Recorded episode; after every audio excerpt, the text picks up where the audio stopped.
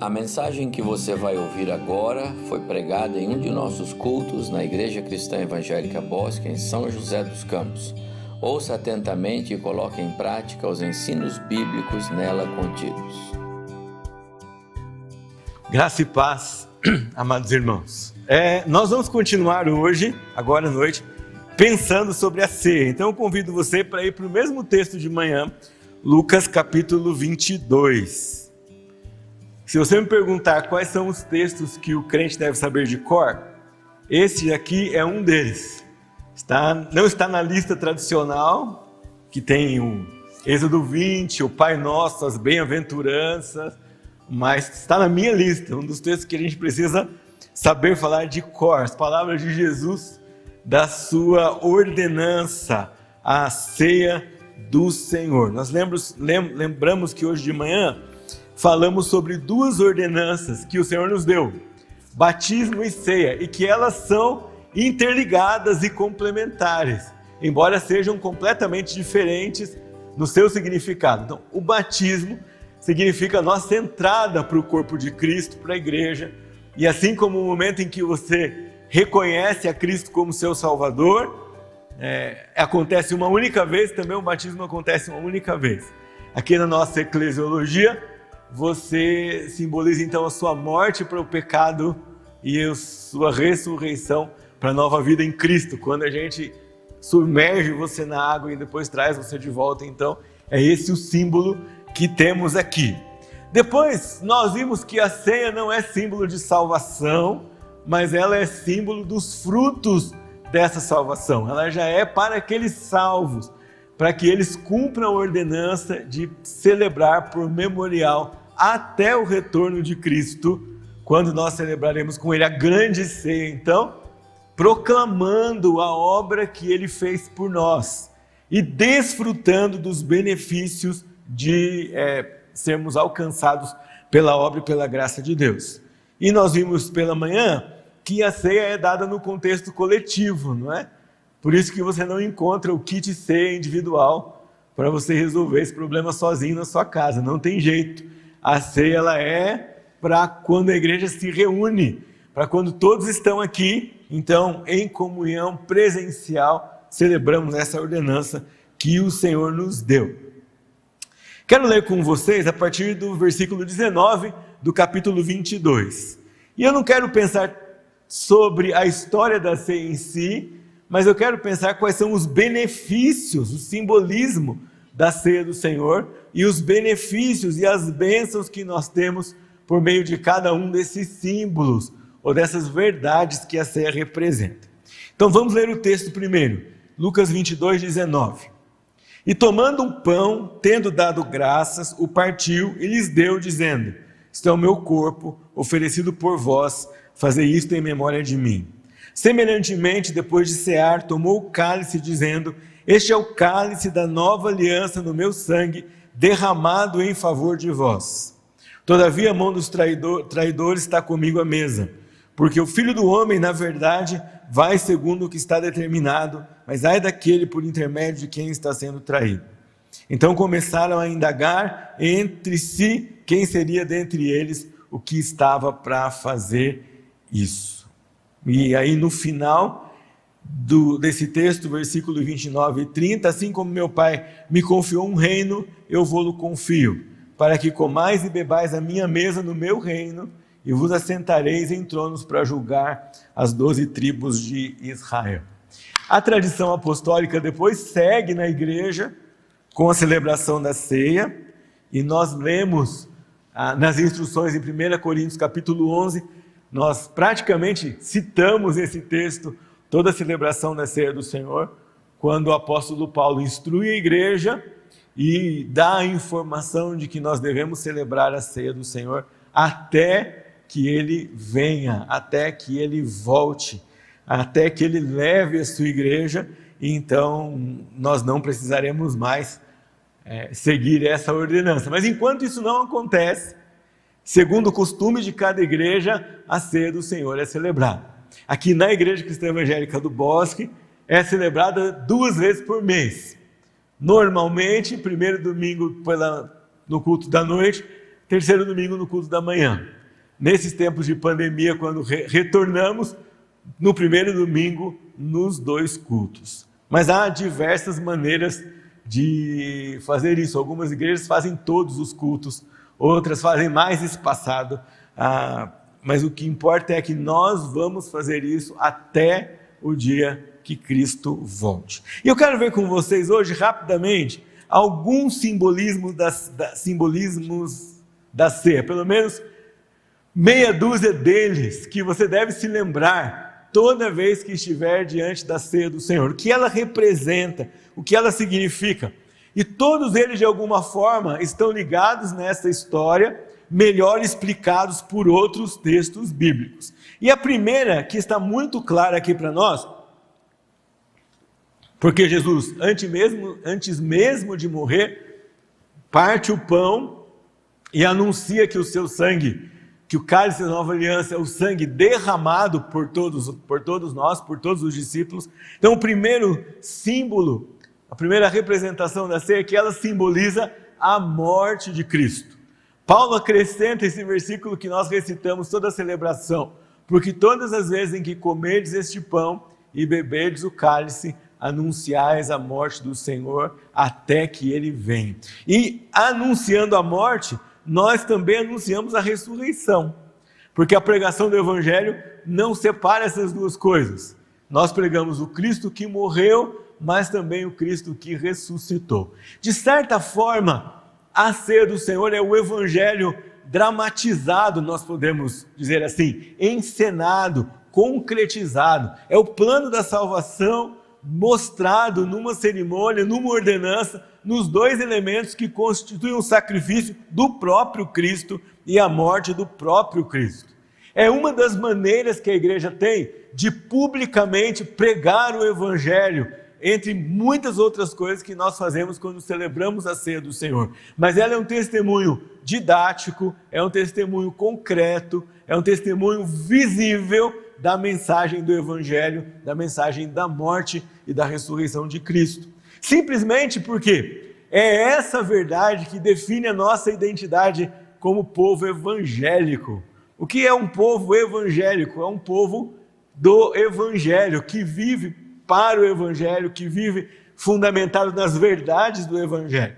E o Evangelho nada mais é do que a verdade que, porque nós éramos pecadores irremediáveis, o Senhor mandou o seu Filho, que morreu e ressuscitou e abriu-nos a possibilidade de reconciliação com Deus. São as duas verdades fundamentais. Quem não crê nessas verdades não experimenta salvação. Só experimenta a salvação quem conhece a verdade fundamental da morte e da ressurreição de Cristo. E essa é a primeira mensagem da ceia do Senhor. Cada vez que você participa aqui da ceia, cada vez que você ouve a celebração da ceia, cada vez que você participa dos elementos, você está não como indivíduo, mas você está como corpo, como igreja, como grupo, anunciando a morte do Senhor tal qual ele ordenou que nós fizéssemos desde a sua ascensão, como nós aprendemos hoje pela manhã. Se alguém perguntar para você, você já pregou o evangelho alguma vez na sua vida? Você pode contar pelo menos duas vezes no dia de hoje que você pregou o evangelho com sua igreja ao celebrar a ceia do Senhor, ao participar da ceia do Senhor. Pais têm oportunidade de explicar o evangelho aos filhos quando participam da ceia. De alguma forma, esses copinhos minúsculos encantam as crianças, não é verdade? Vocês que foram educados na igreja, que nasceram em lar evangélico, passaram pela experiência de desejar ardentemente ter um copinho desses na mão, quando você ainda não participava da ceia. É uma oportunidade especial de contar para o seu filho o que significa ter o pão e o vinho, testemunhar para ele, mostrar para ele, recontar para ele a história do Evangelho. E quando ele já participar com você da ceia do Senhor, depois que declarar a sua fé no batismo, é outra oportunidade ainda de firmar no coração dele essa verdade tão fundamental é, e tão especial para nós, a igreja do Senhor Jesus, a igreja formada, resgatada, constituída por causa dessa primeira verdade muito especial. O segundo símbolo da ceia que nós temos aqui é o método da apropriação dos benefícios da morte de Cristo. Ah, quando você recebe os elementos, você toma para si as bênçãos que a morte de Cristo trouxe para você. Você se apropria daquilo que o Senhor anunciou na, na distribuição da ceia aqui na, na história de Lucas. Ah, Paulo escrevendo aos, primeiros, aos, aos Coríntios diz assim: E tendo dado graças, o partiu e disse: Isto é o meu corpo que é dado por vós, fazer isto em memória de mim. Quando você toma o cálice e o pão na sua mão, você se lembra que Deus aplicou na sua vida essa verdade do Evangelho. Você tem motivos para adorar e agradecer a Deus porque ele livrou você da condenação do pecado. Você se lembra que ah, esse sangue esse corpo castigados na cruz era para ser o seu. É você que merecia o castigo. É você que deveria morrer. É você que deveria ser penalizado e sofrer por causa dos seus pecados. Mas você recebe, pela graça de Deus, a bênção de ser excluído, eximido disso, porque Cristo fez isso no seu lugar.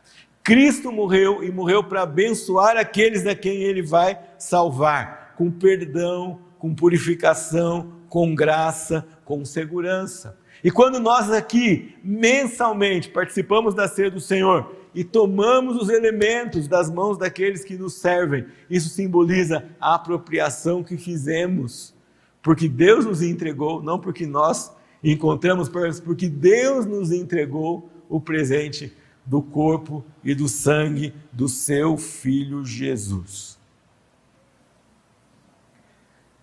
Você pode enumerar comigo depois diversas bênçãos que a morte de Cristo e a sua ressurreição trouxe para você.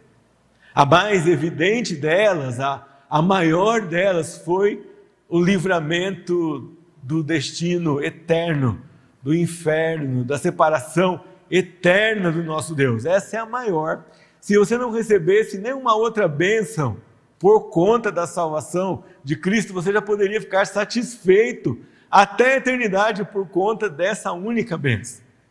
Mas de carona com a eternidade, nós recebemos paz, nós recebemos alegria, nós recebemos segurança, nós recebemos perdão, nós recebemos alívio, nós recebemos amor para amar outras pessoas, que nós não seríamos capazes de fazer isso é, sozinhos, nós recebemos cuidado, provisão, direção, há muitas coisas que nós recebemos do nosso Deus por meio de Jesus Cristo, por causa do seu sacrifício na cruz nós fazemos isso e recebemos isso e lembramos isso quando repartimos a ceia do Senhor, que nós nos apropriamos dos benefícios da morte de Cristo, porque Ele nos entregou, porque Ele se entregou. E aí nós entregamos os elementos da ceia, assim os irmãos podem se lembrar dessa verdade é, muito importante. Pode mudar mais um, mais um. O próximo. A ceia também simboliza a contínua dependência do crente do sacrifício do Senhor Jesus. E você precisa se lembrar disso. É até por isso que é didático e interessante que a ceia se repita de tempos em tempos, aqui no nosso caso, mensalmente. Porque você precisa se lembrar e uma das coisas que às vezes nós esquecemos muito facilmente da palavra de Jesus aos discípulos: sem mim nada podeis fazer. Nosso coração, meus irmãos, é muito traiçoeiro e de vez em quando ele quer nos enganar. Ele quer dar algum conforto para o nosso coração baseado em nós mesmos, ou em nossa capacidade, ou em nossa experiência, ou em nossos bens materiais ou em qualquer outro recurso que esteja à mão e que nós julgamos suficientes para vencer as situações do nosso dia a dia. Mas nós devemos resistir a essa tentação de achar que nós podemos ser ou fazer qualquer coisa sem o Senhor.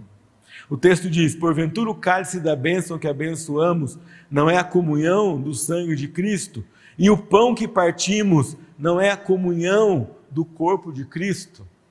Você vai se lembrar que sem Cristo, sem a salvação, você não podia fazer, não poderia fazer nada que valesse a pena.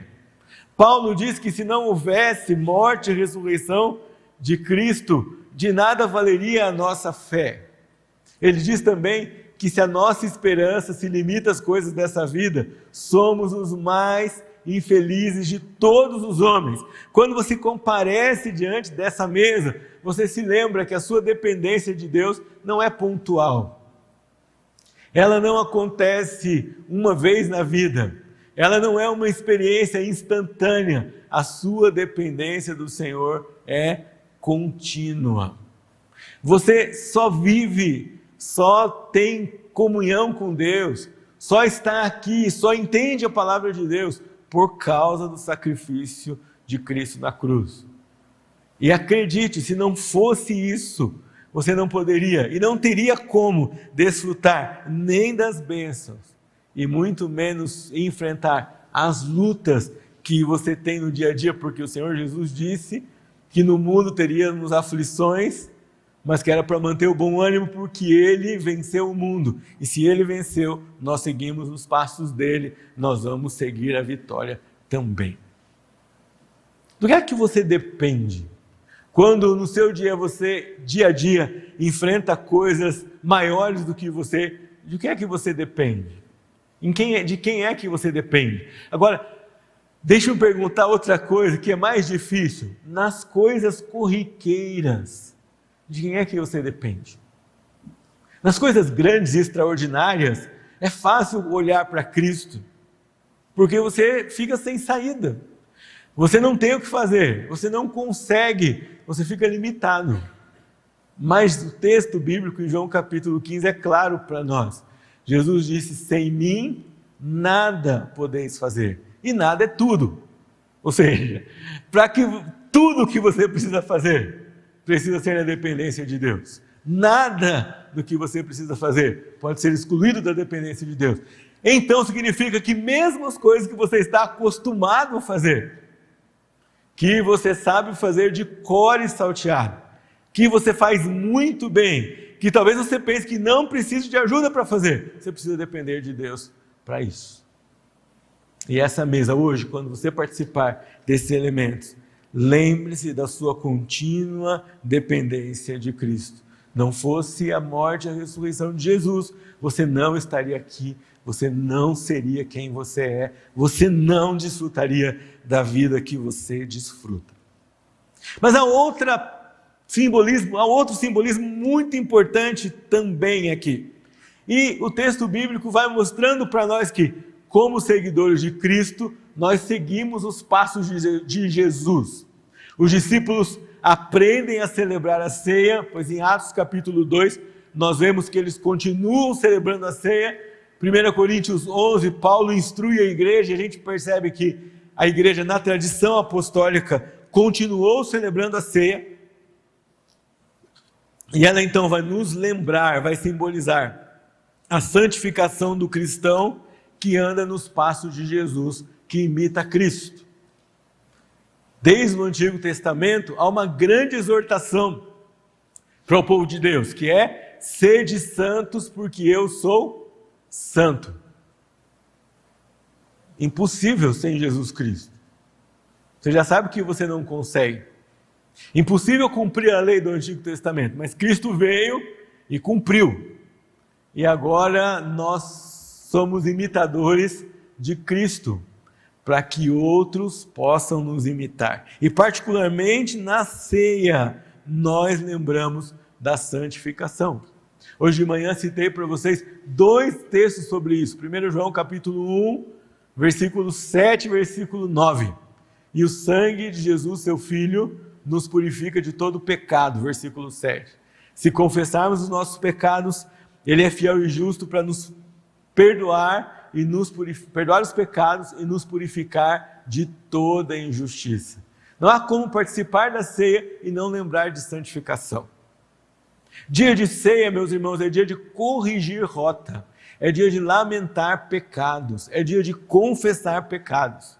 Não é dia de se excluir da mesa porque pecou, é dia de consertar a vida e participar da mesa. É dia de se arrepender e voltar à vontade de Deus e andar nos caminhos de Cristo. É dia de alegria e de louvor, mas é dia de quebrantamento. É dia de arrependimento. É dia de oração que clama: Senhor, me ajuda a andar nos caminhos do Senhor. O Senhor Jesus veio, cumpriu a lei, mas o padrão para você e para mim não foi rebaixado nós devemos andar nos passos de Cristo. Nós devemos viver como ele viveu. Ele deixou essa ordem para nós. Ele disse que devemos ensinar a todas as nações tudo o que ele já ensinou. E na cabeça de um judeu, não tem como na cabeça da nossa sociedade ocidental a diferença entre saber e conhecer, não é? Já viu que tem gente que pode saber tudo sobre o motor de um carro? Ele sabe o nome de todas as peças, ele sabe o nome de todas as juntas, mas ele não consegue desmontar o motor do carro porque ele nunca fez. Então ele só sabe a teoria. Na mente de um judeu isso não, não tem. Ou você sabe a teoria e a prática, ou você não sabe.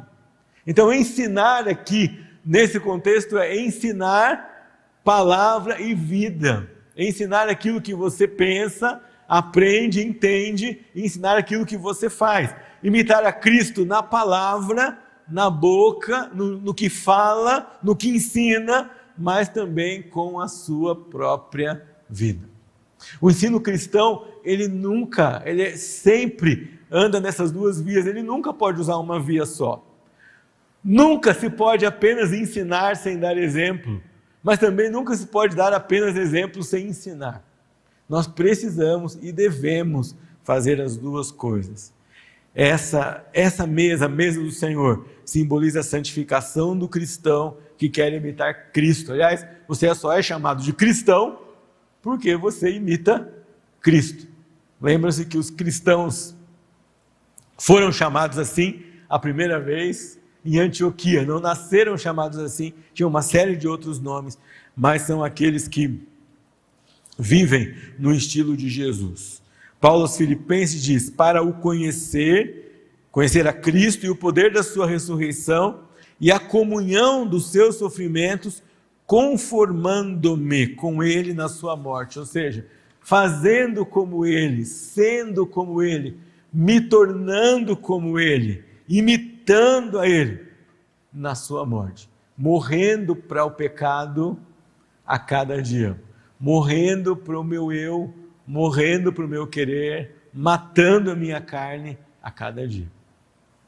E essa não é uma luta de um round só, né? é uma luta de vários. E a ceia lembra você que se você chegou aqui perdendo a luta para sua carne, é tempo de se arrepender de arrumar a casa e começar de novo andando em santidade diante do Senhor.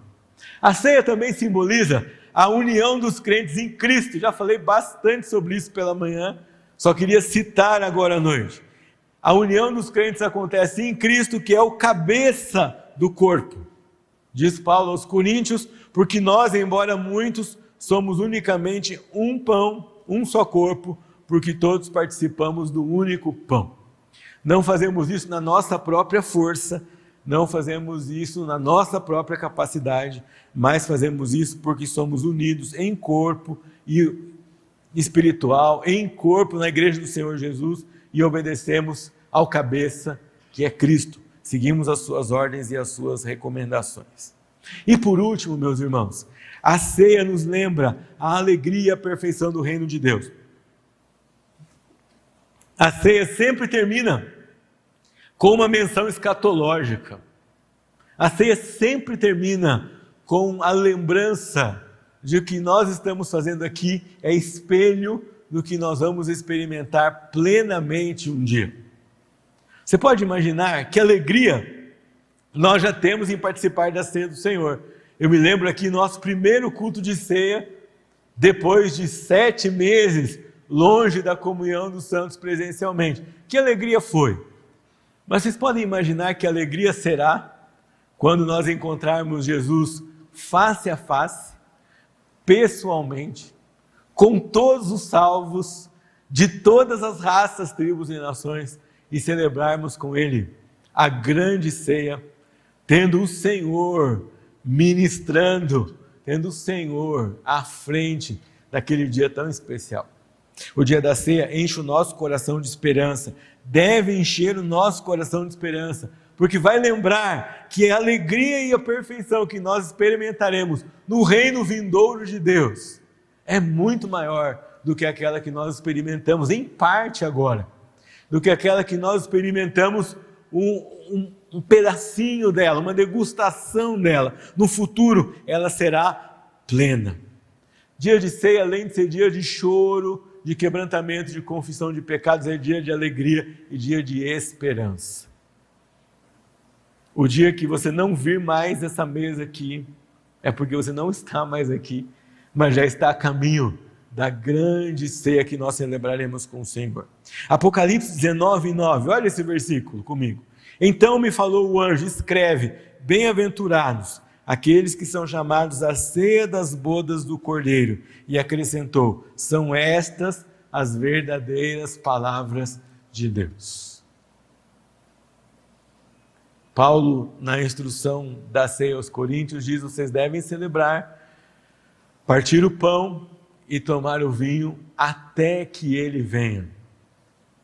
Vão fazer isso anunciando a morte de Cristo, até que ele diga: não é mais tempo, o tempo chegou de que vocês vão celebrar comigo. Por isso, o dia da ceia é também dia de esperança. É dia de você olhar um pouco menos para a realidade e um pouco mais para o futuro.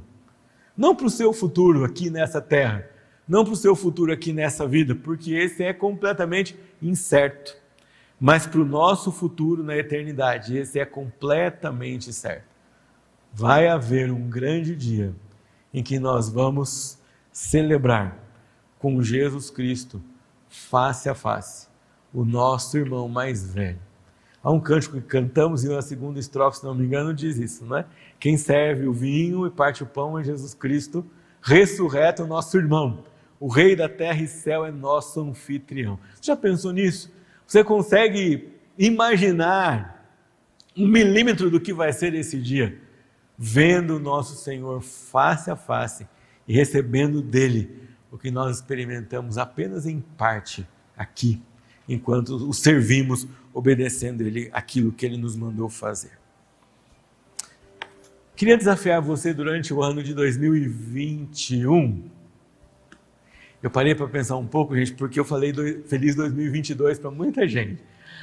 Feliz 2021. Então, queria desafiar você a pensar do ano de 2021, antes de cada vez que você for tomar ceia, que você pare, pense, medite, lembre de tudo que a mesa do Senhor representa. É, esse momento é muito rico, é muito especial. É, são muitas verdades a grande verdade do Evangelho sintetizada em dois elementos em um momento que nós passamos juntos aqui. É um grande privilégio e deve ser uma festa no seu coração. Deve ser um dia que você separa, se prepara, se consagra a Deus e se apresenta aqui para desfrutar na sua vida daquilo que a mesa do Senhor simboliza.